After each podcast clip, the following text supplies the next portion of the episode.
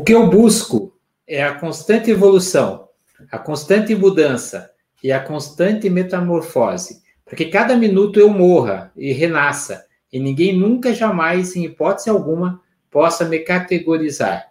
Gabriel Regis. Mas eu poderia dizer que essa, que essa poesia poderia ter escrito pela minha amiga que vem hoje nos presentear com a sua vida, com a sua história e com o seu livro. Olá, professor Renato Sabe. Olá, Paulinho. Como vai? Tudo bem, pessoal? Boa noite, ou não, né, Paulinho? Olá a todos. É. Temos o Genivan, lá do Recife, olha aí. Olha. Pedro Mikoski, Curitiba. Jarderson, professor Roberto Falcão boa noite. Quero saudar a todos, então, com, com nosso, nossa poesia do Paulinho. E hoje, Paulinho, a nossa querida amiga que vem apresentar, ela, eu, eu tive a grata satisfação de conhecê-la numa palestra né, do, do, do, livro dela, no Instituto de Engenharia. Estava lotado lá, o, ela é muito querida, né? Então o pessoal foi lá para assistir né, a apresentação. E eu só deu um oi, e fomos embora e de repente o Lauto, né? O Lauto parente aparece e, e me apresenta ela e, e, aí criou uma amizade entre nós, né? Tanto é que surgiram os novos patologistas e ela é a nossa nossa musa aí dos patologistas, né? Então com vocês a professora Cristiana Fulan. Tudo bem, Cris? Olá, boa noite a todos, tudo bem? Tudo bom, Cris. Eu vou Vou rebater um pouquinho o poema do Paulinho. Oh. Eu posso? Pode, né? Eu ia separar um poema meu, mas não é do nível do Paulinho, então acabei deixando para lá. mas eu tenho um aqui que eu gosto muito, que é de uma série até que eu, que eu gosto, que é do Mentalista. Não sei se vocês conhecem. Mentalista, sim. E, é a, e a história é The Tiger, é um poema lírico que se concentra na natureza de Deus e sua criação foi publicado em 1794 numa coleção intitulada Songs of Experience. Eu vou ler ele em português. Tigre, tigre que flamejas nas florestas da noite. Que mão, que olho imortal se atreveu a plasmar tua terrível simetria? Em que longínquo abismo, em que remotos céus ardeu o fogo de teus olhos? Sobre que asa se atreveu a acender? Que mão teve a ousadia de capturá-lo? Que espada, que astúcia foi capaz de urdir as fibras do teu coração? E quando o teu coração começou a bater, que mão, que espantosos pés puderam arrancar-te da profunda caverna para trazer-te aqui? Que martelo te forjou? Que cadeia? Que bigorna te bateu? Que poderosa mordaça pôde conter teus pavorosos terrores? Quando os astros lançarem aos seus dardos, os seus dardos, e regaram, lançaram os seus dardos e regaram de lágrimas os céus, sorriu ele ao ver sua criação? Quem deu a vida ao cordeiro também te criou? Tigre, tigre que flamejas na florestas da noite. Que mão, que olho imortal se atreveu a plasmar sua terrível simetria? E o simbolismo desse poema é que o tigre é o mal ou Satanás o cordeiro o bem ou Deus, longínquo abismo o inferno e céus o paraíso. É, eu acho bacana esse poema aí. Nossa, parabéns. É, que bonito. É. É. Nossa, não tem como, não tem como não agradecer. William Blake. Porque... É, Desculpa, então, falei, o William Blake. É um dos pilares dessa relação aqui que a engenharia enobrece e a poesia prevalece, né? Então, essa humanização de você como uma professora, uma engenheira, é, mostrando o seu lado aficionado do que você lê, é o começo desse bate-papo, né, Renato? É, e a gente tem tido uma relação muito gostosa dos novos patologistas, né? É, apesar da agenda cheíssima de cada um dos cinco, né? É, é, a gente pensou que na pandemia ficaria com a agenda mais vazia e foi ao contrário, né? Muito ao contrário. Muito ao contrário. É, eu pensei que existisse tanta coisa intramuros, né? Porque eu sempre vivi muito em aeroporto, né? É, agora, como estou em casa, assim, então, nossa, como tem sido. E é bacana, muito bacana. Obrigado pela poesia, Cris. E, aliás, começando para dizer que é uma grande honra participar dos Novos Patologistas. Eu sou muito grata, muito feliz e muito orgulhosa de fazer parte desse restrito grupo e tão seleto. Nossa. É, explica para aí o pessoal que está no podcast o que é o Novos Patologistas. É... Bom, é, nós somos cinco, cinco pessoas, né, cinco engenheiros de áreas diferentes, especialidades diferentes, e ao longo da carreira de cada um, a gente acabou se especializando em patologia, cada um na sua área, né? No meu caso, começou com patologia em alvenarias, mas por quê? Por quê, né, alvenaria? É, normalmente, quando a gente fala principalmente de alvenaria de vedação, os problemas podem ser ocasionados por deformações ou, ou falhas na estrutura, né? E eu sendo especialista em estruturas, muitas vezes outras obras que não eram minhas, meus projetos, me chamavam para falar o que está acontecendo, apareceu uma trinca, trincas nas alvenarias em vários pavimentos, enfim.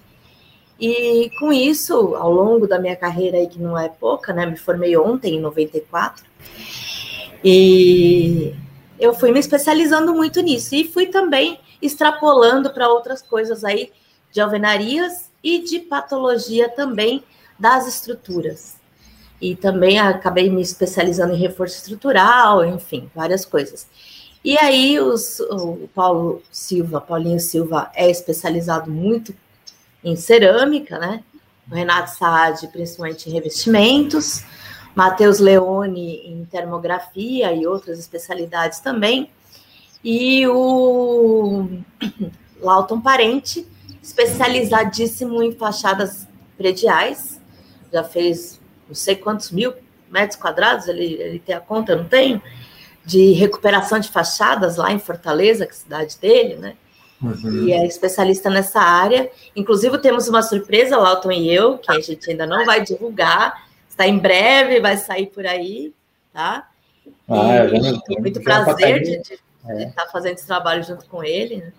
E aí nós acabamos nos unindo aí nos novos patologistas. Eu fui a última a ingressar, a última a ser convidada com muita honra.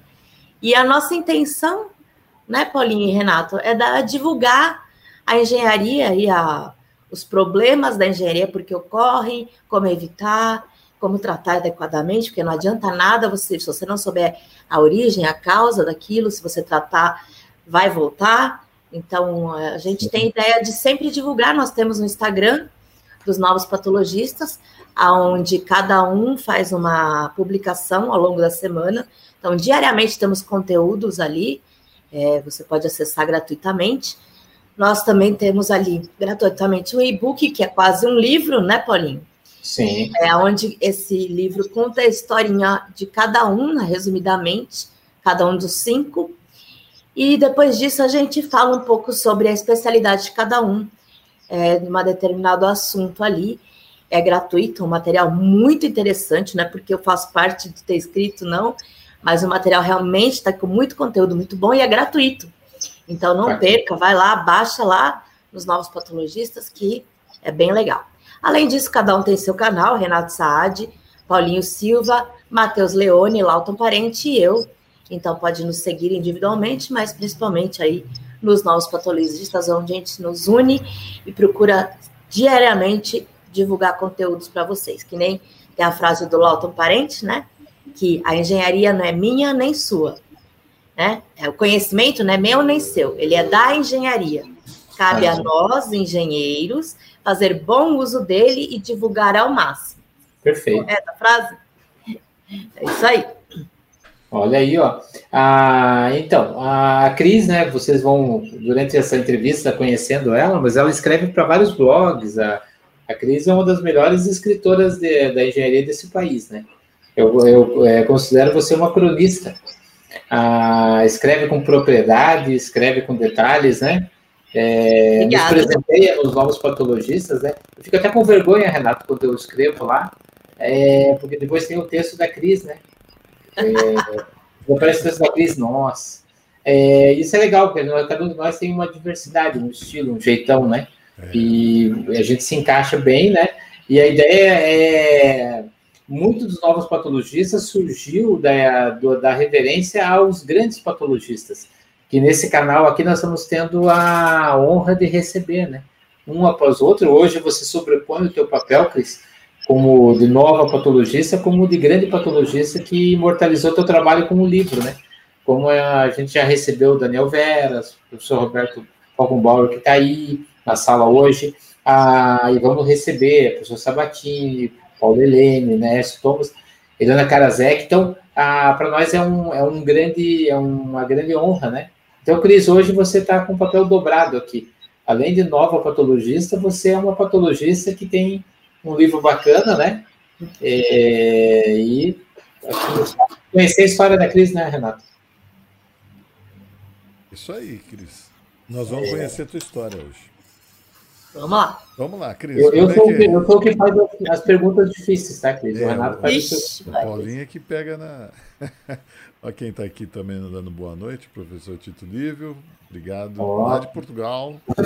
Olha lá. Mateus. Mateuzinho. Aí, ó. Eu tô cobrando um A Daila tá aí também. Aí, ó. Um, dos Leonardo. Leonardo. Leonardo. Abraço, Leonardo. Da primeira formação, né? Dos patologistas. Dos novos patologistas. É. O Cris, ah, você é, recitou uma poesia agora, mas com certeza você deve, você deve, saber também umas cantigas, umas, umas músicas, né? Porque você, eu vi ali nas tuas obras que você, a, a tua avó Dionísia te inspirou muito, né? A, a engenharia. Meu avô, meu avô Dionísio. Avô Dionísio. A, ele te inspirou muito, né? A engenharia, a madeira, a essa afeição. Conta alguma, um flashback desse começo com teu avô Dionísio. Bom, meu avô é, começou que é, eu amava matemática e ele também. E eu tinha meus exercícios lá, isso no primário, né? Na nossa época era chamado primário, hoje ensino fundamental. E tinha que resolver lá os probleminhas, e às vezes eu tinha alguma dúvida. E é engraçado porque a Renata, minha outra prima, ela tinha um pouco de receio de tirar dúvidas com ele, e eu era muito aberta com ele. E eu ia lá sem medo de, de, de, de estar fazendo uma pergunta besta e tal. E ele me ajudava a resolver esses probleminhas. Então começou aí minha paixão pela matemática, por ver a dedicação dele, o conhecimento dele, né? E também a dedicação em me auxiliar ali. E aí depois disso veio um, um a minha letra era muito feia quando eu era do ensino fundamental. E ele me ensinou caligrafia, os famosos cadernos de caligrafia antigamente. E ele tinha aquela letra gótica maravilhosa. Então ele me ensinou aquela letra, o C todo redondinho, aquela letra eu aprendi, e também a letra normal. E depois disso, o próximo passo foi que ele era, ele trabalhava com madeira, fazia armários de sob medida, todos encaixados, sem usar cola nem prego, tá? E ele desenhava esses armários em, anel, em papel quadriculado, papel e lápis, em 3D. E aí ele me ensinou a fazer esses desenhos também. E foi aí que começou, né? Tanto é que, num primeiro momento, a minha ideia era fazer arquitetura. Graças a Deus eu desisti, não por causa da arquitetura, mas porque eu amo engenharia de estruturas, então acho que eu seria uma arquiteta frustrada. Ah, mas seria uma arquiteta estruturalista, né? Pode ser, é. pode ser. Mas isso também, é, o que me encaminhou um pouco mais para engenharia foi que aí eu estudei, fiz o, o ensino médio no Bandeirantes, Colégio Bandeirantes aqui em São Paulo. E aí, como eu que pretendia fazer arquitetura e sabia que na época tinha, não sei se hoje ainda tem como é que é, um teste vocacional, que você tinha que fazer um desenho. Uma prévia. Então, A prévia. Isso. E aí você tinha que fazer um desenho à mão livre, enfim. E aí, então, nesse, no Bandeirantes tinha um curso extracurricular que se chamava LA, Linguagem Arquitetônica. Aí eu falei, bom, vou fazer esse curso para ver se eu tenho alguma chance, né, melhorar meu desenho. E aí eu chegava em casa com meu desenho, minha mãezinha que está aqui do meu lado me ouvindo, os desenhos que eu fazia na minha aula de LA, ela chorava de rir dos meus desenhos. Ou seja, não estava sendo muito produtivo aquilo, não tenho vocação para fazer desenho à mão. Eu vejo os arquitetos fazendo. Uma vez eu, eu fui numa reunião com o arquiteto trabalhava comigo, hoje é meu amigo, não trabalhamos mais juntos. E durante a, a reunião com o cliente, o cliente era a Shell do Brasil na época, ele queria a entrada de, de, um, de um site deles tal. e tinha, enfim. Enquanto eu falava com o cliente, eu lhe pedi um papel e ele foi desenhando. Quando, dez minutos depois, ele tinha um desenho em 3D maravilhoso da entrada, que isso ganhou o cliente. Ganhou o cliente. Ele falou, eu quero isso. E aí eu tive que projetar, né, estruturalmente, aquilo que ele tinha desenhado. E eu admiro muito esse dom, mas não tenho, não tenho. Aí eu falei, então melhor ir para engenharia mesmo. Foi por Deus, acho que tudo isso aconteceu, e aí fui, mas foi aí a inspiração do meu avô, desde os desenhos em 3D, porque até no papel quadriculado me dou bem. Fez a mão livre, esquece. Então, foi por aí. O Cris, e você, quantos anos você tinha quando você resolveu então fazer engenharia? Qual foi a eu estava no segundo colegial. Segundo ano. Do segundo para o terceiro. Bacana, hein? E era engenharia mesmo, civil, não tinha dúvida. Ou estava na dúvida das civil. outras engenharias? Civil. Aí foi para civil. Engenharia civil, civil. E como é que foi é lá porque... É. Mulher, né? Eu amei Mauá, fazer. Mauá, mulher, né? Mauá é Gente, eu vejo essa geração. Então, eu vejo essa gente nova, essa geraçãozinha, chorando de ter que fazer Mauá, porque eu fiz a faculdade de Instituto de Engenharia Mauá, né? É uma das mais difíceis. Eu amei! É. Eu amei fazer engenharia na Mauá. Eu amei fazer. Eu assim só tenho boas lembranças. Tudo que eu aprendi lá, obviamente, que matérias que não eram ligadas, né, à minha área específica, era mais relapso um pouquinho. Mas quando falava de concreto ali, de nossa, eu amava, amava. E, e aí foi meio que natural, logo que eu me formei, já partir para essa área, né? Mas assim, a Mauá em si, é, que você comentou da dificuldade, na, na, minha época, eu na minha classe de civil não tinha tão poucas mulheres, éramos bastante, era quase 50 e 50. É impressionante para a época, né? Mas, e olha que mais impressionante ainda, eu até hoje tenho, não é pouca não, mas muita amizade com muita gente da Mauá. A gente, claro, cada um foi para um canto. Poucos ficaram na engenharia civil, confesso. Eles até falam, você é uma das poucas engenheiras mesmo, porque a maioria foi para outras áreas.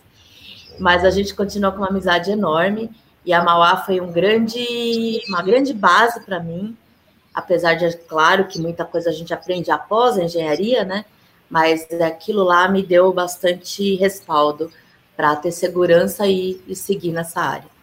Então, assim, Renato, eu vejo até algumas, algumas mulheres reclamarem aí de preconceitos, é, de, até acredito que exista, mas sinceramente, para mim, na minha carreira, eu nunca sofri preconceito por ser mulher. E na maioria das equipes que eu, que eu trabalhei, eu trabalhei em muitas empresas multinacionais antes de abrir a minha própria, né? É, as disciplinas, os projetos eram multidisciplinares e a maioria, ou quase 99%, eram homens que participavam das reuniões. Nunca tive problema, sinceramente. Nunca me senti diminuída, contrariada ou por ser mulher. Claro que discussões existem, mas não por esse fato. Perfeito. Ô, Cris, é, na linha da tua biografia, né, você gosta de, da estrutura, né, que é um tanto, claro, tem deformações e tal. Para contrabalancear, por isso que você gosta de balé? então, essa é outra história minha. Eu fiz piano por muitos anos e fiz balé clássico também por muitos anos. E aí, quando chegou o fatídico momento de entrar no ensino médio, que era o colegial, o Colégio Bandeirantes, é, ele era período integral, e nessa época, as minhas aulas de balé eram todos os dias e duravam em torno de três horas durante o período vespertino. E isso me impossibilitaria de conciliar as duas coisas, porque o Bandeirantes era período integral, quase todos os dias. Então era o momento da decisão. Eu ia ter que optar pela arte, balé e piano, ou pela engenharia, que na minha cabeça eu já amava. Pela, na verdade, nessa época ainda a matemática, né? E aí eu me lembro perfeitamente, eu sentada na escada da minha casa, chorando, com a roupa do balé, que eu estava pronta para ir para aula. E naquele dia eu ia ter, que tinha um cursinho para entrar, tinha um cursinho para entrar no Bandeirantes, que tinha um vestibulinho que eles chamavam para fazer uma classificação. Que na época o Bandeirantes, hoje não sei como é que é, mas ele era classificado por nota. Então a primeira turma era as melhores notas, a segunda turma e assim por diante. Coisa que o, pessoal acha, nem muito mimimi hoje acha que isso é péssimo, eu achei ótimo, porque a vida é assim. A vida é competitiva. Então, por que não já começar a se adaptar com isso no ensino médio? Correto? Eu, é a minha visão. Mas, enfim, aí eu tinha, nessa tarde fatídica, é, eu tinha ou a aula do prime a primeira aula do cursinho, para fazer esse vestibulinho do Bandeirantes, ou a aula de balé. Eu já estava trocada para o balé. Eu sentei aqui na escada, fiquei pensando, comecei a chorar. Aí minha mãe desceu e falou: O que está acontecendo? Aí eu falei para ela assim: falei, olha, no Brasil, para ganhar dinheiro como artista, bailarina, pianista, é muito difícil. Como bailarina, principalmente, o meu físico, eu tenho 1,60m e nunca fui magérrima, né? Não contribui para eu ser a primeira bailarina do, do balé da cidade de São Paulo, por exemplo. Não contribui. Temos que ser realistas. E eu quero ganhar dinheiro. Então, eu chorando, tirei a roupa do balé e fui para o cursinho. Foi nesse momento que eu fiz o divisor de águas. Existiu Mas, um ponto de inflexão. Foi um ponto de inflexão na tua curva. Foi, foi muito, muito forte. Porém, depois de formada, eu voltei à, à, arte, assim, porque eu dei por 15 anos aula de dança de salão. então, não consegui me afastar totalmente. O que era mais engraçado é que eu chegava para os meus colegas da engenharia, nas multinacionais, né? E falava, ah, eu tenho que ir embora que eu tenho aula. Ah, você dá aula na faculdade? Eu falei, eu dou aula de dança de salão. O quê? Você? Tipo, era toda técnica na engenharia, como estava aula de dança de salão? E quando eu falava para os meus alunos, ah, mas o que você faz além das aulas? Eu falei, eu sou engenheiro. O quê? Que... Engenheiro? Nas horas vagas ser engenheira, é isso? e não tinha nada a ver com arte, parte artística, né? Assim, para mim sempre foram complementares e muito gratificantes as duas áreas.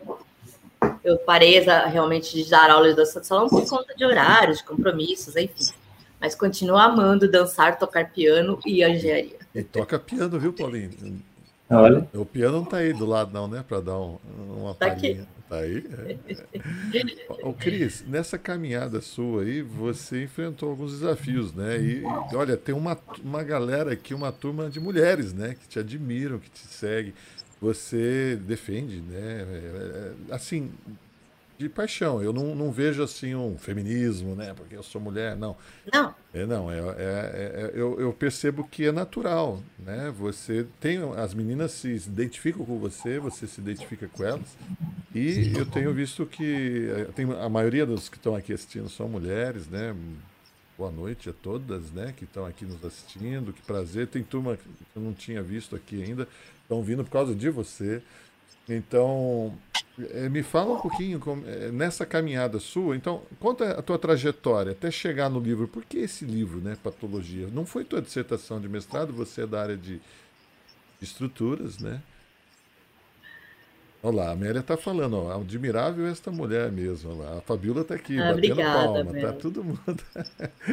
Legal, Estão te chamando obrigada, de pé de obrigada. valsa, pianista, bailarina. É, você sabe que meu pai fez a mesma. Ele me confrontou. Você se confrontou sozinha, né? Mas eu, meu pai me confrontou. Eu tava, eu fazia violão clássico no Teatro Municipal em Santos. Morava em Santos nessa época. Estava no segundo, terceiro ano. Eu tinha participado de um concurso anual, tipo, era um rally de, de violão, e eu fiquei em terceiro lugar, né? E, que bacana! Nossa, só gente fera lá. Aí meu pai chegou para mim, olha, você quer viver de música, né, no terceiro ano, ou vamos estudar e vamos fazer alguma coisa. É, porque música não dá dinheiro, mas você tem que decidir. Aí eu, eu também chorei muito, Cris. Fiquei muito triste, mas. E, aliás, quando entrei em engenharia, não sabia bem o que, que eu queria, né? Se era engenharia civil, mecânica, elétrica. Eu só vou decidir no, no terceiro ano, né? no quinto semestre, né, que a turma hoje tem. Aí que eu vou para civil, mas eu entrei sem saber nem o que, que era concreto, argamassa, que que é isso, tubulão. Primeira aula, professora Maria Noronha, falando em tubulão a céu aberto, as pontes lá da imigrantes, Anchieta, e eu lá boiando e todo mundo conversando como que, não, porque a tubulão, pneumática, e eu saí de lá, corri para a biblioteca, primeira coisa, o que é um concreto? Um bom começo, né? É um, um bom, bom começo. começo. É, me forçou a. Eu não tinha noção, gente. Eu nunca tinha pisado numa obra, para vocês terem uma ideia. É, uma coisa interessante, é, antes de falar dos desafios que você, que você me propôs aí, é que a Mauá, na época, é, tinha um professor, eu esqueci o nome dele, gente, péssimo, mas a disciplina era era grandes constru, constru, é, construções geral e pesada, essa disciplina na época, não existe mais, eu acho, deve ter outro nome, mas ele se empenhava muito em nos levar em grandes obras realmente que estavam acontecendo na cidade de São Paulo. Uma delas foi até aquela uma ponte que faz a, o acesso da marginal para a rodovia dos Bandeirantes. Na época ela estava em construção, o escoramento era feito todo aquele metálico, lembra aquela estrutura pesadaça. E nós fomos fazer, uma das visitas foi essa, então assim, é, um dos motivos que ajudou a eu me apaixonar por essa área foi essa disciplina, esse professor foi fantástico, eu amei ter feito essa disciplina, outras obras de outras áreas também, porque não era só estrutura, né? E, então a Mauá assim, também contribuiu bastante. E eu, eu na Mauá também fiz alguns cursos paralelos de estrutura extracurriculares. E você me falou de alguns desafios. Um grande desafio, um dos grandes desafios da minha carreira é, foi quando eu fui contratada pelo o escritório chamado Senec.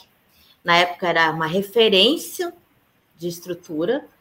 Hoje ele foi comprado por uma multinacional, não sei se ele é, mantém o nome ainda.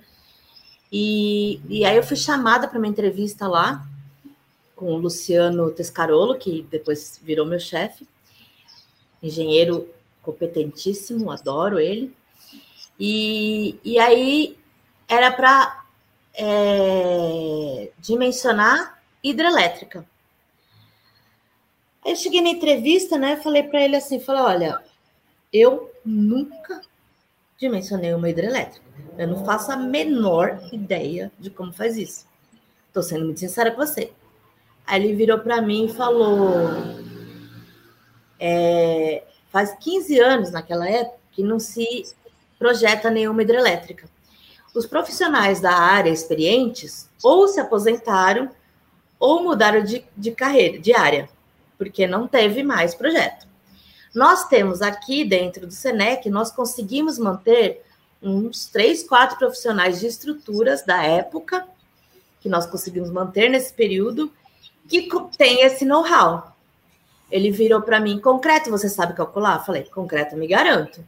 Falou, então, você vai calcular concreto e vai ter a assessoria desses profissionais. Inclusive, um deles foi o João Vitor, um senhor na época, eu perdi completamente contato com ele, mas ele foi assim um pai para mim na área de hidrelétrica. Foi um pai mesmo, ele quase que pegou minha mão e ajudou lá eu a aprender como fazer o negócio. E fiz lá o dimensionamento, primeiro de uma casa de força, que é aquela parte mais alta da estrutura, então que tem mais de, de, tem muita solicitação e como ela tem paredes esbeltas, enfim, tem várias coisas que influenciam. E depois também participei de algumas partes do, do vertedouro, né, que é exatamente onde está as comportas ali para dar vazão de água quando chega no nível máximo maximorum que a gente chama, e aí tem que extrapolar aquela água, que senão pode vir a, a dar um problema na, na, na hidrelétrica, né? E aí ele falou: então, se você sabe calcular concreto, você vem para cá que a gente vai, você vai ter essa assessoria. Realmente foi isso. Fiquei lá por um bom tempo, tive esse, esse prazer aí, essa honra de, de, de, participar desses dimensionamentos. Essa casa de força foi 100% minha, e a estrutura, né? E também tive muitos desafios lá dentro, não vou negar. Agora eu não vou citar nomes, mas eu lembro que teve uma parte da estrutura lá que um outro engenheiro tinha feito dimensionamento e ele tinha é, esquecido de considerar o cisalhamento na parede, porque por ela ser esbelta e ter a solicitação grande, tinha 40 metros de altura. Então, na base, ela tinha 40 toneladas de solicitação, praticamente, por metro quadrado, né? Então, ele esqueceu do cisalhamento e de armar ao cisalhamento essa laje, Meu e era necessário. E aí, um outro engenheiro, que também não estarei nomes, virou para mim e falou assim: não, mas se você já está construída a outra parte que ele calculou. Se você calcular essa parte dessa forma, vão descobrir que aquela que está construída está errada e necessita de reforço. Então você vai calcular igual a ele. Eu falei, eu não. Se você quiser, você coloca o seu CREA aí e você faz, porque eu não vou fazer. Olha em outras situações também passei esses desafios. É, inclusive, voltando um pouquinho na carreira, no início da minha carreira de estrutura, eu passei por algumas outras empresas não, não tão grandes, como multinacionais menores, aonde eu tive alguns chefes bem difíceis, tá? E muitas vezes eu chegava em casa muito frustrada por conta da humilhação que eu passava, é, não por ser mulher, mas porque ele fazia isso com todos os engenheiros, tratava dessa forma. Eu não concordava com isso, e não vou detalhar aqui, e cheguei a virar para minha mãe na época, que sempre foi minha parceirona, e falar: se, a, se engenheiro é ser isso, eu não quero. Então vou para outra área, eu não quero mais ser engenheiro. Pensei nisso, gente, tá? Então não desistam. Vou voltar para o balé. não desistam da engenharia, porque não é você o problema. E é a empresa, o local que você está, ou aquela situação, tá? Existem outros lugares. Parar não é uma E depois opção, mesmo né, que eu fui. Cris? Não é uma opção. Não. não é uma opção parar. Nunca, desistir nunca, jamais. Ainda mais se eu amo como eu amo. E mesmo nas multinacionais que eu fui, tive essas dificuldades, como eu te contei, de outros engenheiros falar, então faz errado, enfim. E cheguei a pedir demissão de algumas empresas por conta de não querer executar erroneamente o um negócio que ia contra os meus conceitos Inclusive, até hoje mantenho isso. Se meu cliente me contrata fazer um laudo, seja o que for, eu viro para ele, antes de você assinar o contrato comigo, eu vou te falar o seguinte: eu vou te fazer o laudo. Porém, se o problema for seu, eu vou ter que pôr isso no laudo. Se não for seu, ok. Mas se for, estará no laudo e você vai continuar me contratando. Se a gente não entrar nesse acordo, nem começamos a conversar. Tá? Então, até hoje eu imponho isso, que é, para mim é, sine qua non. Né? Se não obedecer os conceitos que eu uma tenho premissa, né? é, é uma premissa. Né? Ah, então foram vários desafios, não foi nenhum nem dois. E mesmo nessas empresas maiores, apesar das dificuldades, das, das humilhações não acontecerem mais, mas essas dificuldades ocorrerem, eu comecei a pensar o seguinte: é, isso aqui vai ser um degrau, está sendo um degrauzinho que eu estou construindo para construir a minha base, para então poder abrir a minha própria empresa tá? E foi assim, realmente, quando eu abri minha própria empresa, aí claro que você tem muito mais autonomia, obviamente que cada cliente é um chefe, né? Mas não é um chefe que, que você, aliás, nunca foi, né? Que eu passasse por cima dos meus conceitos para obedecer, mas não é um chefe que você é obrigado a obedecer. Você pode aceitar ou não aquele cliente, que é o meu caso até hoje. Então, realmente, tem quanto tempo desafios tem... existem. É... Quanto tempo a empresa? A empresa desde 2011 empresa fisicamente, né? Anos, né? Já existia porque eu já era PJ, né? Nunca fui CLT. Sim, Mas a empresa realmente como escritório foi desde 2011. Então, assim, o pessoal que está nos ouvindo aí, desafios existem sim. Nós podemos superar sim. Nunca abrir mão do nosso conhecimento e dos nossos conceitos de engenharia, das nossas premissas, como disse Paulinho, e fazer coisas que você não concorda. Jamais, jamais. Então você não faz laudinhos? Você não faz um laudinho, Cris? É, é. Você não dá uma olhadinha? De 200 reais. Você não dá uma olhadinha? Emite a RT como por 200 reais. Canetinha, os famosos canetinha. É. Quero morrer, gente. Pelo amor de Deus. Não, não faço, não faço de jeito não, nenhum. Não podemos, né? E essa sinceridade, essa honestidade, hoje chama muita atenção nos nossos, até nos nossos clientes, né? Recentemente eu, eu, eu fiz um trabalho né, que teoricamente seria contra a, a construtora, é porque até porque tinham erros de Não, lá, então não tem como não dizer que não era, mas eu estava pelo cliente. Aí essa mesma consultora me, agora me contratou, mas antes de me contratar eu falei, olha, eu estou no outro caso. Você tem certeza? Se, não vamos confundir as coisas, hein? E aliás, eu não vou falar nada do outro caso. Eu, é, inclusive, esse outro caso eu tô com o Cabral. Ele mandou um beijão para você, tá? Ele não vai poder participar, mas ele mandou aqui em box. Ele tá, tá, tá impossibilitado. Beijão para ele também. É, mas o. E ele. E a gente. Eu falei pro cliente, olha, Aí ele me ligou ontem pedindo umas informações. Falei, eu não posso, é meu cliente. Assim como você agora é meu cliente, eu também não posso. Então, essa. É, esse, é, não está incluso né, a nossa sinceridade. Ele falou: olha, aí ele me falou, depois de um, de um tempo, conversando com ele, com a diretoria, você, a gente está te contratando pela tua honestidade, pela tua sinceridade. Eu falei: isso aí. Eu, eu vou jogar agora do teu lado, mas o que é certo. Né, o que é certo, o que não é certo, a gente respeita. Na, na perícia eles chamam de munus público. Né? A gente respeita. Isso vai nas minhas propostas. É, apesar, independente do resultado da perícia, a gente respeita o munus público, ou seja, respeita é, o, o que é comum e o que é certo. Né? Não é, não vou contar vantagem. Obviamente, a gente veste a camisa do cliente para tentar defendê-lo dentro de uma coisa certa, né? Porque às vezes a coisa descamba, é, vira Confusão. Não tem como. E falar nisso, você está em umas perícias complicadas. Você pode comentar, né? Você, você é perita judicial eu, também, né? Eu sou perita judicial, eu não posso comentar nomes, né? Nem, sim, claro. Em casos? Mas, sim, não. Eu estou numa perícia bem grande, é, aonde aconteceu um descolamento cerâmico em 100% uh, das unidades autônomas. Não vou falar a quantidade, mas são muitas. E aí tem a briga, né, do, do ceramista com a construtora, porque nós sabemos que ninguém faz dupla colagem, apesar de ser a norma. Hoje as, as grandes construtoras acredito que já estejam querendo, né, a fazer corretamente, mas por muitos anos não foi feita a dupla colagem.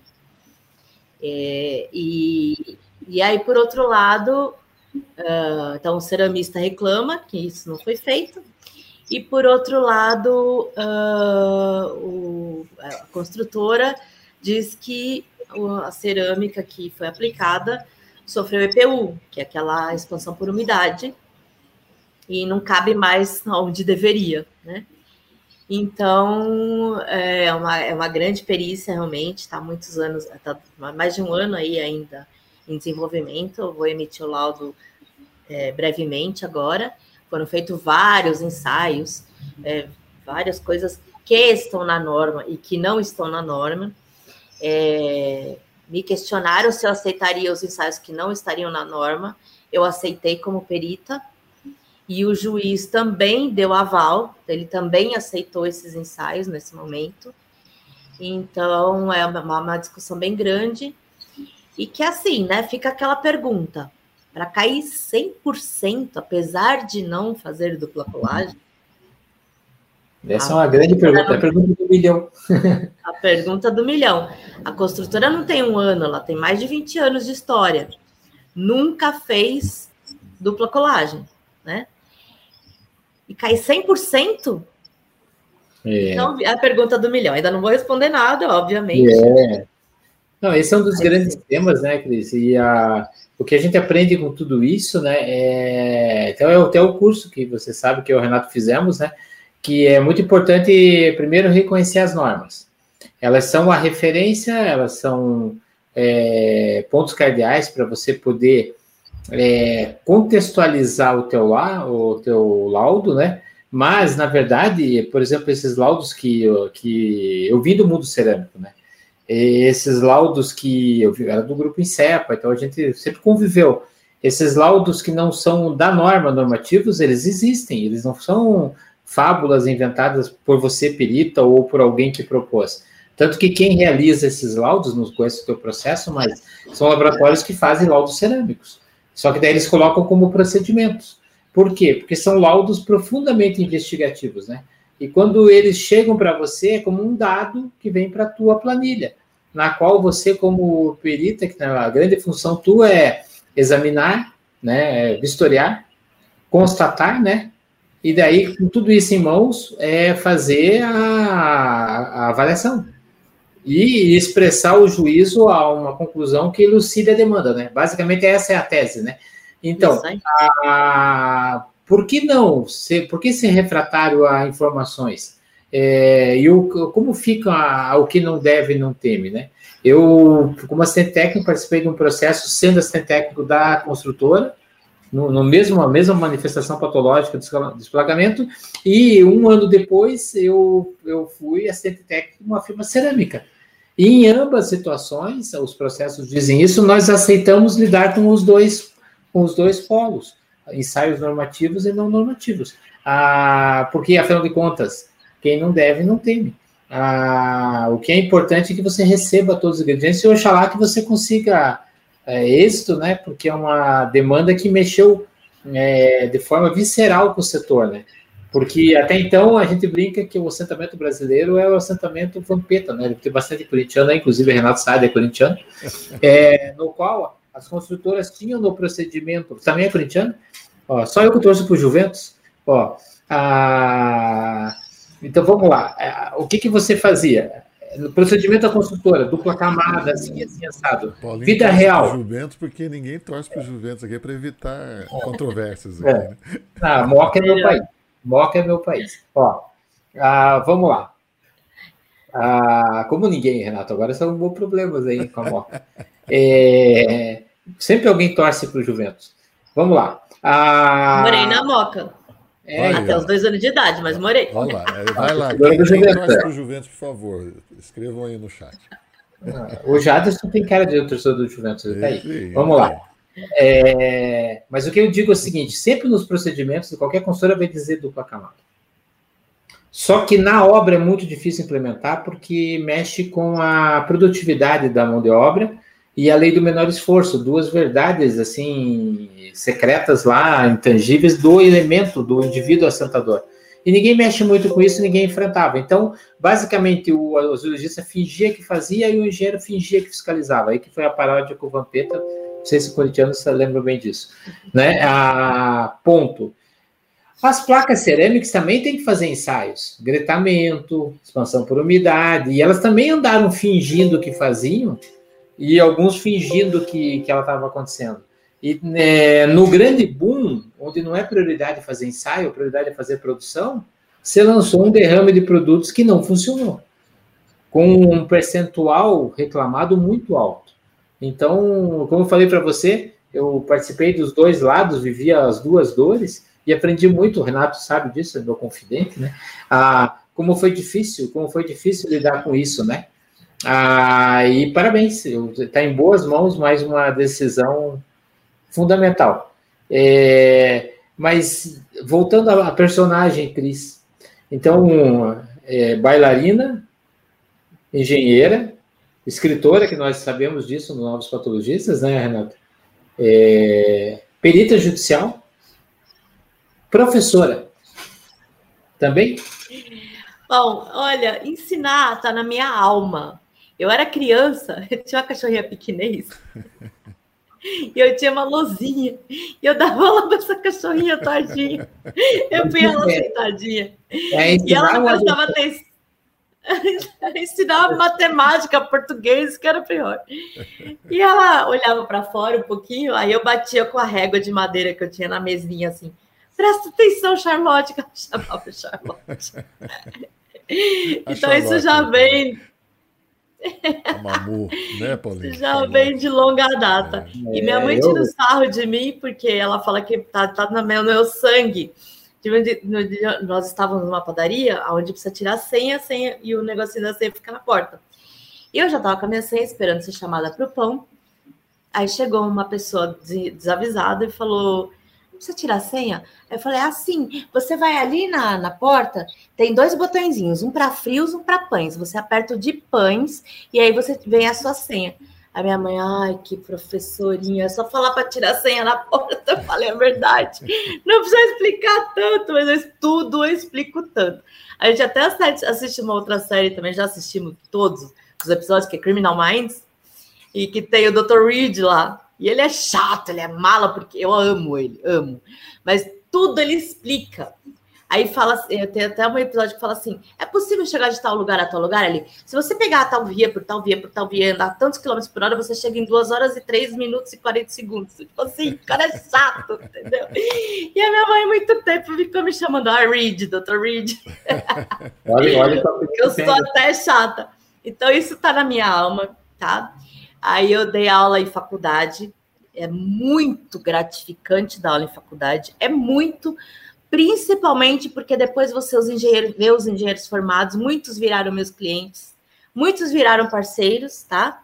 E dá um orgulho imenso isso. E a pena é isso aqui, né? Porque, é, infelizmente. Mas isso, isso, o professor Raimundo já falou, né? Já virou é, até bordão. Salário. É. E a dedicação é muito grande, e as faculdades exigem muito do professor. Então, não só dedicação para a aula em si, mas extracurricular você tinha muita dedicação. É, inclusive, eu, numa época que eu dei aula, aula na graduação da FAAP, chegou um ano de eu ter 11 orientados. Puxa, 11. 11 orientados. E a minha orientação não é assim, de qualquer jeito. Eu trazia, às vezes, no meu escritório para modelar no TQS para pôr, porque o TQS estudantil não permite extrair nada, nenhum, nenhum arquivo. Então, eles tinham que fazer na minha máquina para poder extrair os arquivos e pôr no, no trabalho de, de, conclusão de curso deles. Então, a minha dedicação era muita, e eles não pagam um centavo a mais uhum.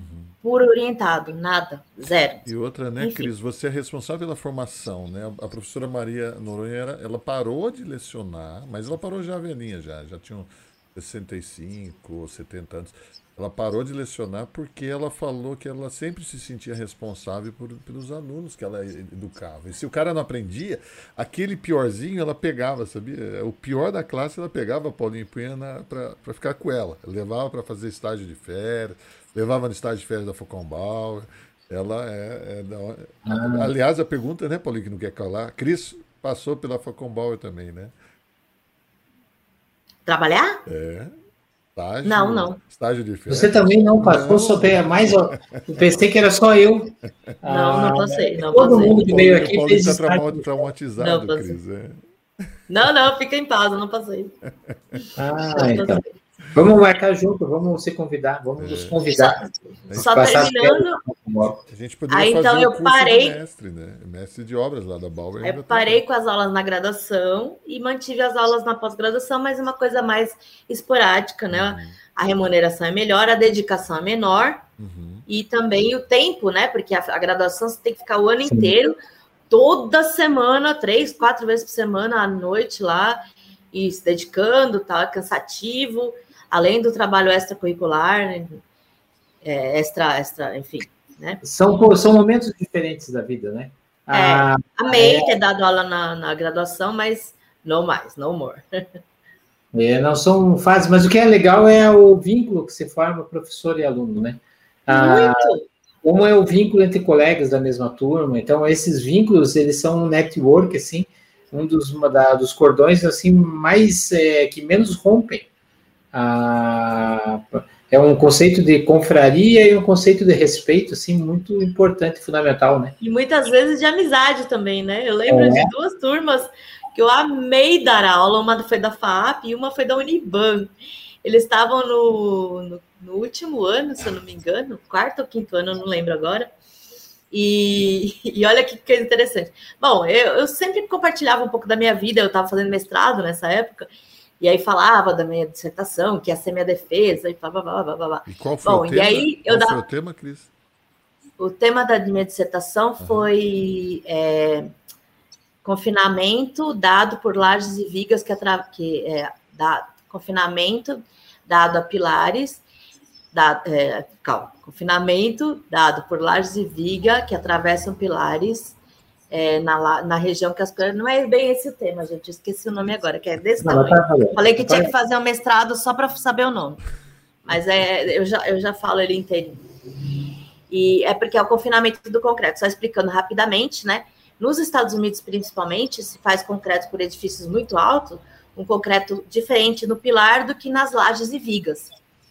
Então, concreto, por exemplo, de 50 MPa no pilar, hoje até maior, até 100 MPa, e nas lajes de vigas 30, 35, 25, às vezes, né? Aqui também, né? E... Tem alguns casos, assim, tem, muito, tem alguma Então, mas a nossa norma ainda não autoriza, tá? A nossa norma não... Agora, a norma americana da época, ela dizia que qualquer pilar que fosse cruzado por viga em, em, em, nas, nas, duas direções... Como uma cruz. Que o concreto que o concreto estaria confinado. O que é confinamento do concreto? Ele, quando é comprimido, ele quer estourar por tração. E se ele tem 50 MPa por inteiro, ele resiste bem. Agora, naquela região que ele. Porque eles concretavam na bolacha que era envolvida na região da laje viga, eles concretavam o concreto da laje viga, um concreto menos resistente. Então, nessa região, um concreto menos resistente, ele queria estourar por, por, por tração, né? E, e a norma americana da época dizia que isso confinava, e eu provei que não. Só existe real confinamento se ele está totalmente imerso em laje. Se ele chega com viga nas quatro direções, mesmo a viga tendo a mesma largura do pilar, ela não confina com o pilar, tá? Então foi esse o tema. Mas eu estava falando o quê? Eu me perdi um pouquinho. Não, é, a culpa foi do título do mestrado. É, é o título é, do mestrado. Foi. É. Não, você está falando exatamente isso. Você está falando sobre. Ah, de duas turmas muito legais que eu tive é, de aula.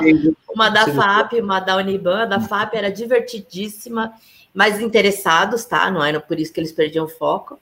E a da, da Uniban, eles me acompanhavam muito, e eu sempre falando que eu dava aula para eles num dia que, que é bem no dia do meu aniversário, 20 de setembro. E eu falando o ano inteiro para eles, enchendo eles, falando assim: ó, eu vou dar aula para vocês no dia do meu aniversário, hein? Olha só, eu vou dar aula para vocês no dia, eu vou estar tá aqui, vou dar aula para vocês. E aí, o que, que eles fizeram? Chegou no dia do meu aniversário, tinha aula deles, e aí eles ficaram tudo concentrado lá num canto, conversando. Eu comecei a preparar minhas coisas para aula tal. Estranhei que não era um comportamento normal. Quando eles abriram a rodinha, tinha uma mesa com salgadinho, bolo, docinho. E aí eles trouxeram um copo para mim de refrigerante com cerveja dentro. Eles, professora, a gente pôs no copo de refrigerante para ninguém ver que a senhora está dando aula, não pode tomar, né? Olha, gente, aquilo foi uma, uma, demonstração de carinho inestimável. É eu tenho carinho por eles até hoje. É. E é uma coisa maravilhosa de se ter. Por isso que eu amo, né? Não só por isso. E eu amo passar o nosso conhecimento, como eu sei que vocês também amam. Então, essa é a minha paixão por dar aula. Que bacana. Olá, Paulinho. Bailarina, Dançarina. Lembrei o título. Ah, lembrou? Não, deixa, deixa eu falar agora, peraí. Ah, fala. Confinamento dado por lajes de viga, melhorando a resistência do pilar que as cruza. Uau. Olha aí. aí. Eu poderia ficar nervosa na banca porque não ia conseguir falar o título. Ô, Cris, é, tem sido uma tradição nossa aqui, né? Começou com os professores.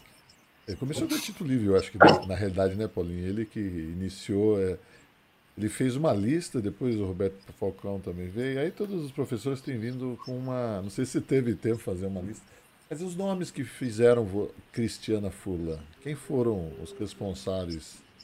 Né, os seus faróis. Seus Nessa faróis. neblina que tem os seus faróis. É, aí, Vamos lá. Um... No mestrado, Fernando Rebouças Stuck, que foi o meu orientador de mestrado, fantástico, exigente pra caramba mas eu amei a orientação dele, fantástico. É, também me inspirei muito na, com o Ricardo França, inclusive hoje é, teve uma palestra minha e eu, a, a, dele antecedeu a minha, e depois nós respondemos perguntas juntos, foi muito gratificante, porque eu adoro eles, tenho grande admiração, o Ricardo França, grande projetista de estruturas aí. É, como eu comentei, aquele engenheiro João Vitor, na empresa que eu trabalhei também, que foi uma grande inspiração. É, deixa eu pensar, não fiz uma lista, então eu tenho que pensar um pouquinho. Quem mais que pode ter passado aí? O professores Acho que basicamente da, foram da graduação. Professores da graduação, Ricardo Montefusco, foi meu professor de teoria das estruturas. Amei ter tido aula com ele, passava conhecimento assim de maneira muito didática, muito clara, de uma matéria extremamente difícil. E ele dividia a disciplina com outro professor, que não vou citar o nome, que não era da mesma forma, e a prova valia 5 e 5, né? E aí, bem na prova que eu precisava passar, precisava tirar 5, é, a dele valia 4,5, a parte dele, e a do outro 5,5. Aí eu tirei uma nota próxima de passar, acho que eu tirei 4,5, não sei, não lembro. E aí tinha que pedir revisão de prova e falar com os dois. Aí eu fui falar com ele e ele, olha, eu te dei 4,5, eu te dei a nota massa. Eu falei, você não me deu, eu tirei. falei, pode olhar tudo se achar um erro aí, sabe? Porque eu me inspirava nele, eu fiz as listas todas dele, então ele realmente foi um grande inspirador, tá? Apesar de ser lá no comecinho, no terceiro ano de engenharia. E na pós-graduação, o professor Paulo Pimenta, excelentíssimo, inteligentíssimo, que eu falo que ele era muito inteligente para corrigir minhas provas, eu acho. Ele chegou a. Mas passei na disciplina dele, tá? Só brin... foi uma brincadeira. Ele chegou a ocupar uma cadeira na Alemanha do, do Ritter, tá? Então o cara é assim, fenomenal. É uma grande inspiração minha no, no mestrado foi o Paulo Pimenta também. Apesar de assim, as aulas dele serem. mas eu amava, mas era, eu tinha que estudar, viu? No mestrado, aos sábados eu lembro que eu acordava às 5 horas da manhã para estudar, estudava até 11, meia-noite, direto, sem parar. Comia estudando. Principalmente a disciplina dele. Então foram grandes inspirações para mim. Então não foi fácil fazer mestrado, não foi fácil estudar, né? Fácil? Eu é. perdi dois namorados e vários falsos amigos, que eu falo que se fosse amigo de verdade, tinha ficado firme ali, né? Porque você perde vida social. Eu trabalhava e fazia mestrado. Vida social zerou, zerou, acabou, acabou a vida social. Não foi fácil, não. Eu estudei muito. Eu, eu não estudei tanto na, na Mauá, eu não falo que eu fui meio que autodidata. Eu não estudei tanto na faculdade quanto no mestrado. Não chega aos pés. Eu falo, quer fazer mestrado? Faça, mas de estrutura, né? Principalmente. É, se prepara. É, então, não é fácil. Você não vai fazer, você como grande escritora, não vai escrever um livro de autoajuda de como, como ganhar dinheiro com, com três passos. É. Três passos. Três passos para ganhar dinheiro. Acorde cedo, tome um banho e vai trabalhar. Aí, simples assim. É. Ah, é eu acho que é mais fácil eu, eu, escrever um livro porque eu não desisti da engenharia e do mestrado. É, é, tem, sido uma, tem sido uma das mensagens, né? Que na verdade é uma carreira consolidada, sólida, mas de longa duração, né? De longa trajetória, né? Então, ah, pois é que muitas pessoas no calor da idade, né, na, no frescor da idade, acham que com aquela energia toda vão atingir, né? Mas o que a gente tem visto aí é a experiência, o derrame de experiência e, e coleção de, de, histórias que vocês têm, né? Você, mais uma, né, Renato? É, e, Cris? Posso deixar Cris. uma mensagem para os novos engenheiros não, aí? Claro, só um minutinho. A Amélia está aí. A Amélia, eu queria só agradecer ela. É, do jeito que você teve também, eu tive um tive a grata alegria. Do, eu estava em Porto Alegre dando aula no dia do meu aniversário, né? Ela é do, do Imbec. Beijo, Amélia. E eles fizeram uma festona. Acabou a aula, a gente acabou a aula mais cedo no sábado. E aí nós somos, olha lá, o melhor mestre da pós. Obrigado, Amélia. E aí nós fomos para um uma casa do colega, Renato, meu xará, e ele contratou um grupo ali de, de, de Música, teve música ao vivo, churrasco, Bacana. churrasco, né? Chimarrão. chimarrão e nossa, churrasco foi... e bom chimarrão. é. E foi fantástico. Isso realmente me marcou. É, então, é, eu sei o que você sentiu aí. Obrigado, viu, Amélia, ter lembrado aí. Eu lembrei mais como o dia hoje da, da Cris, mas já que você falou. Mas então, uma mensagem aos mais novos, né, Cris? Ou a, a todos nós, né? É, é, eu acho que a todos nós sim, mas principalmente aos que estão iniciando, porque alguns, infelizmente, acho que compram software de estrutura e já sabe tudo. Não é por aí, tá? Então, assim, desafios existem? Existem. Vou recusar desafios? Não necessariamente. Se você não tem know-how, se você não tem conhecimento naquela área, você aceita o desafio e faz em parceria com o profissional experiente naquela área. Divida o seu ganho, não queira ser ter olho grande com dinheiro nesse início de carreira. E mesmo para nós, né, na nossa com toda a nossa experiência, a gente não conhece tudo não. e desafios ainda continuam aparecendo, coisas que a gente nunca viu, porque a engenharia é muita novidade cada dia, né? e ainda assim continua aceitando os desafios e necessidade, ou nós, se podemos estudar aquilo, se não, vamos pegar parceiros, como já trabalhamos em parcerias em alguns projetos aí. Então, assim, essa mensagem que eu deixo é, não tenha vergonha de dizer que não sabe. Não precisa dizer para o cliente, mas não tenha vergonha de dizer para o teu parceiro, eu não sei isso. Então, não é demérito. Ninguém nasceu sabendo. A minha experiência não foi de hoje. Eu tenho aí quase 40 anos de experiência de engenharia. Então, não dá para a gente querer comparar com um recém-formado. E ainda assim, eu tenho a, a, a humildade de dizer assim: olha, cerâmica não é o meu forte. Se tiver um problema, vou chamar Paulinho, vou chamar Renato, vou chamar alguém que tenha o conhecimento da área e vamos fazer junto. Não preciso negar o projeto, mas não vou assumir uma coisa que eu não tenho know-how, tá? Então não tenho vergonha. É, podem sempre, nunca parem de estudar, que engenharia é eterna, ela está sempre em evolução, as normas em modificação, novos materiais aparecendo, novas tecnologias, a gente tem que estar sempre inteirado. E não tenham vergonha e não tenham medo. Vão, mas vão com segurança. Nunca vão no risco. Vão com é, segurança. E velhos materiais com novas composições, né? Às vezes você tem até um o próprio concreto tão antigo, ele passa a ter faces novas com as mudanças de agregados, de cimento. Então, a, na verdade, é tudo uma metamorfose ambulante, né? É, por isso eu comecei com aquela poesia para você. Raul né? Seixas. Né? Não era do Raul, né? Mas essa é de Gabriel Regis, né? lembra? É, a constante mudança é a constante metamorfose. É, para que a cada minuto eu morra ou e renasça. Tem hora quando você tem que morrer, dizendo, não, não é um serviço para mim. Ah, esse serviço não é para mim. Daí você renasce num serviço que é para você. Então, essa negação e essa aceitação faz parte também ah, da, do ponto, né? E o que é importante é que jamais em nenhum momento alguém vai poder te categorizar, porque com esse mix de, de, de crise que você tem, tantas faces de crise, isso faz uma pessoa que se ocupa e se desocupa muito bem. E isso faz com que eu seja uma pessoa completa, né? E uma pessoa completa, por isso nós sabemos, na realidade, como é bom conviver com a crise, né? Ah, por, causa de, por causa de você ser uma pessoa completa, não é uma pessoa obtusa, uma pessoa que só tem uma face intelectual, é, porque isso tudo molda mais do que a nossa nosso QI, né? Molda também nosso coeficiente emocional, né, Cris? Mas, viu, esse tom de despedida ainda nos permite que nós queremos saber do teu livro, né? Ah, Conta pra é, gente. Né? Nós deixamos aqui para esse momento para você contar como foi, o que foi, né, Renato? Uhum. A, a inspiração de escrever esse livro. Segunda edição. Bom, já, é, a, é. Tá, na segunda edição.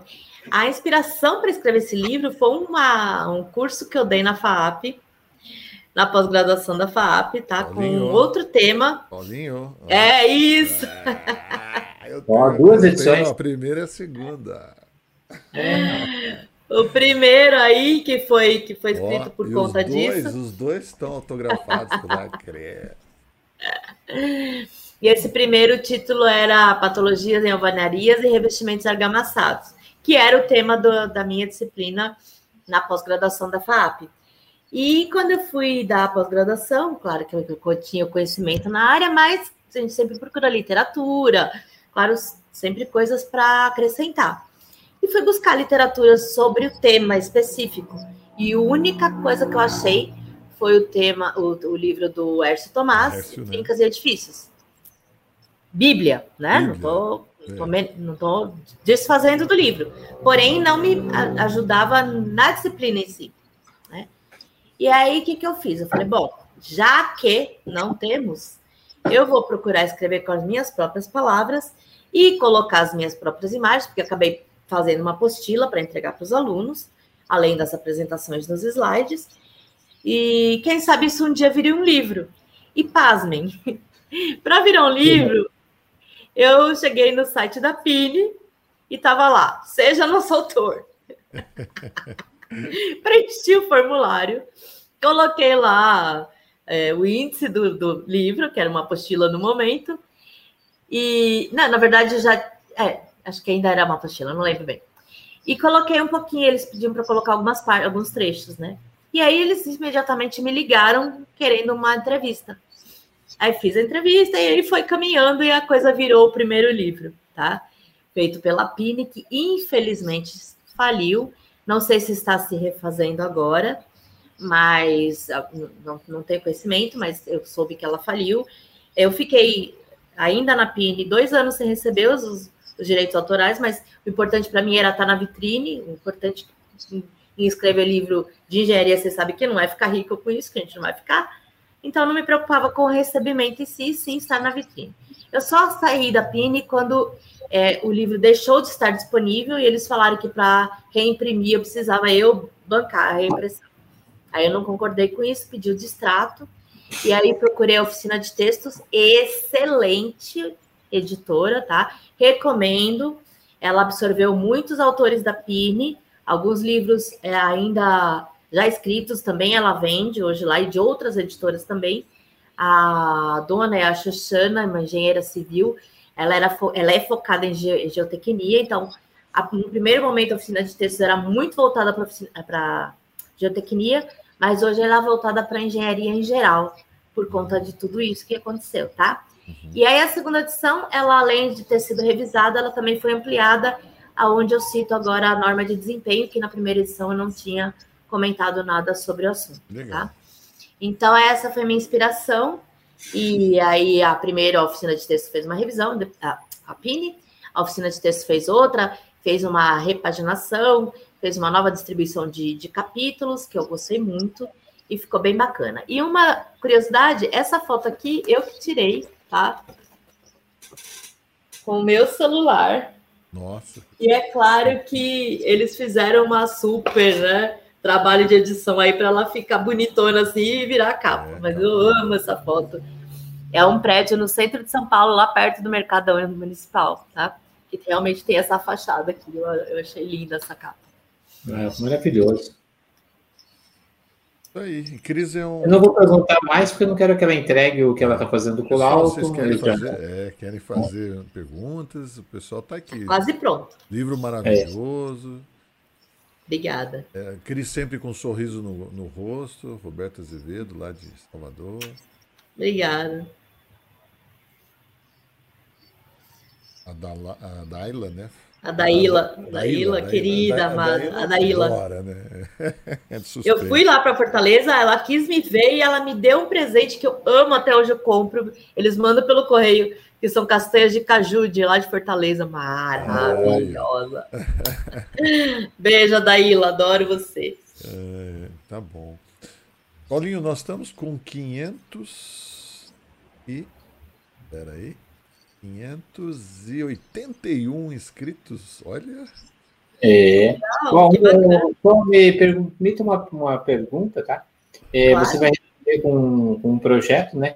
Ah, o Pablo Medeiros é um aluno nosso também, está é, tá no Rio agora.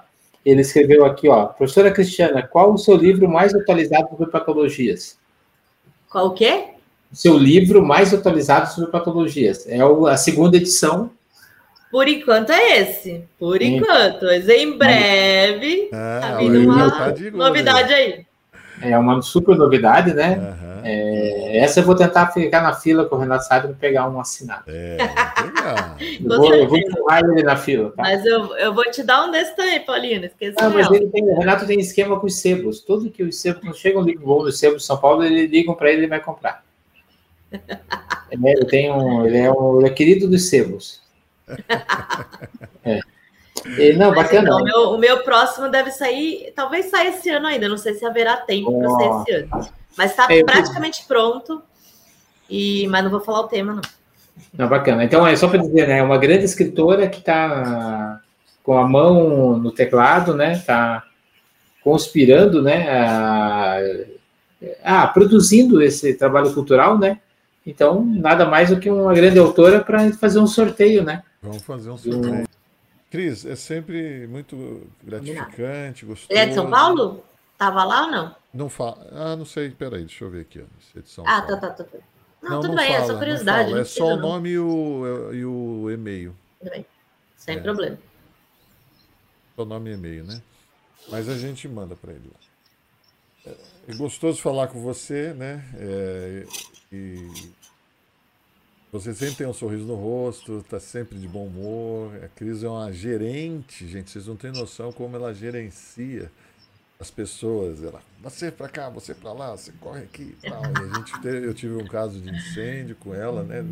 Foi realmente apagar fogo, né? Interessantíssimo. É, onde a estrutura é muito antiga, não tinha projeto nenhum e deformou tudo, abriu Como sempre. estruturas muito grandes e era tudo em arco. E aí nós fizemos todo um uma inspeção e ela fez todo o cálculo, fez inclusive o cálculo de como desmobilizar tudo aquilo, né, ou reforçar. Foi Reforço bem... estrutural com fibra de carbono, foi bem interessante. Foi bem bacana. No final o cliente chegou lá e demoliu tudo. Infelizmente. Mas, okay. Mas pagou, né? O importante é que pagou e a gente ficou feliz de, de ter Mas recebido. Recebeu a informação. Recebeu a informação. Recebeu. Saía muito mais barato reforçar, mas ok. É, e era uma engenharia muito difícil, porque tinha que chegar no meio dos galpões, né, para poder. Ele, ele liçou a remover a estrutura. Foi bem complexo, né, aquela manobra dele lá. Foi. Mas, Cris. Um... E arriscado. Arriscado. Arriscado. Um beijão pra você. Paulinho, beijão. Semana. Eu agradeço muito, eu amei fazer esse podcast. Tá? Ah, nós também. É, eu amei, amei muito, assim, não esperava que ia ser tão gostoso. Foi muito mais gostoso do que eu imaginei, tá? Obrigada. Amo vocês dois, vocês sabem disso. E apesar das dificuldades que eu tenho passado aí de saúde, eu continuo com meu sorrisão aqui, vou em frente é e vamos vencer em nome de Deus, porque Deus está na frente sempre. É isso aí, Cris. E Ele está fazendo vários milagres aí na minha vida e vai continuar fazendo. Amém. Obrigada, amém. viu? Amém. amei, amei. Obrigado, foi, uma, foi delicioso ouvir tua vida, né? Já conhecíamos um pouco, mas agora externar isso através de um podcast. Nada como dirigir o carro, pessoal. Vai lá no Spotify, né? E fica ouvindo, né? Sempre uma boa história que sirva de inspiração, né? E viva a boa engenharia. Pessoal, Amém. viva a boa engenharia. Vai, viva. Viva. Viva. Bom descanso a todos. Tchau, pessoal. Até semana que Valeu. vem. Semana que vem nós temos o professor Ezequiel Mesquita começando então o mês de outubro. E o mês de outubro está recheado, hein, Cris? A gente tem Ezequiel Mesquita, Paulo Helene, Luciana Leone, professor Sabatini e professor Helena Karazek. Tem cinco quartas-feiras. Caramba! Que time! Que time não gente. perco por nada. Gente, vocês estão devagar aí. Vocês não estão sabendo que vocês estão tem que quarta-feira é sagrado aqui, né? Vocês não podem perder isso, porque é muito conhecimento aí. É... Gratuito, né? Gratuito. É, não, e é a história dos nossos. É, bom, é, todos os autores aqui são nossos ídolos, né? Nossos. É, é. que chega na Sim. nossa mão, né? Não, nós não temos, temos poucos autores. E esses poucos são muito bem conceituados, né? E precisam ser respeitados e conhecidos. Isso aí. É, por todos. Essa é a ideia, né? E Leiam, é, leiam mais, escrevam mais, né, Cris? Isso Deixa aí. a última palavra, nos encerre então com essa voz bonita tua. Oi? É, deixa uma palavra final com a tua bela voz para nós. Bom, é isso aí, a engenharia é, é a nossa, nossa religião quase, né? Que sejamos sempre muito honestos com a nossa engenharia, trabalhemos muito, certamente, corretamente, Nunca abram mão é, de fazer o correto por nada. Nunca deixem a burocracia, que eu chamo de burocracia, passar por cima da sua engenharia, tá bom? E obrigada a todos aí que participaram, obrigada por, essa, por, esse, por esse podcast, foi fantástico, a nossa conversa foi maravilhosa e sigam fazendo a boa engenharia sempre. Valeu. Parabéns. Beijo. Obrigado, pessoal. pessoal. Boa noite. Valeu.